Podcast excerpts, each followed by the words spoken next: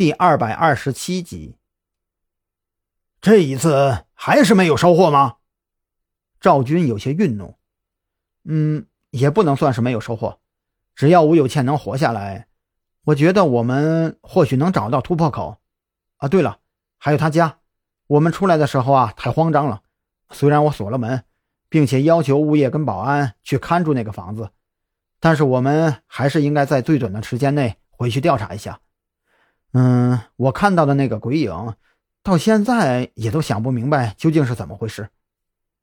张扬的脑海中，至今还在不断的闪现出那个蓝色的影子。嗯，我这边的事情也处理的差不多了。为了保证你们那边行动顺利。我还特意安排了两个人假扮你和小兰来调查现场。这次舞会已经让我们草木皆兵了，必须尽快找到他们的破绽。那这样，我马上就去吴有倩的家。老王呢，也会在最短的时间内赶往医院。到时候你们和他做个交接，就能过来找我了。赵军做出了决定。老王，张扬愣了一下，留他一个人在这里？对。就留他一个人，你们在的可是武警医院，安全是不用多说的。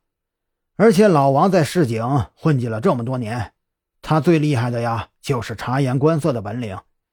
用你们的话说，那叫微表情。有他守着吴有谦，我们大可以放心。无论是谁，只要有一点歪心思的人想要靠近他，老王都能发现。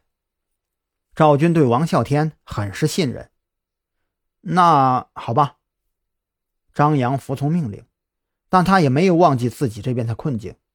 呃，赵队，如果有机会的话，跟交通协管部门打个招呼吧，我们这边有点麻烦。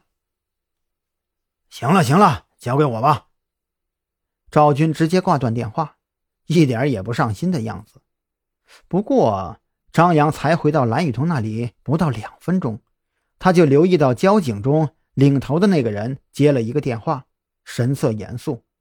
挂断电话以后，这人就过来跟蓝雨桐打了一个招呼，紧接着收队走人。想不到老狐狸的速度还挺快的，张扬还是有些惊讶。你说赵队，蓝雨桐也明白了是怎么回事。他的本事可是能通天的。其实这里的事情我一个人就能处理好。让他来疏通今天这件事的关系啊，有点大材小用了。他可是队长，他不做这件事，还能谁做呀？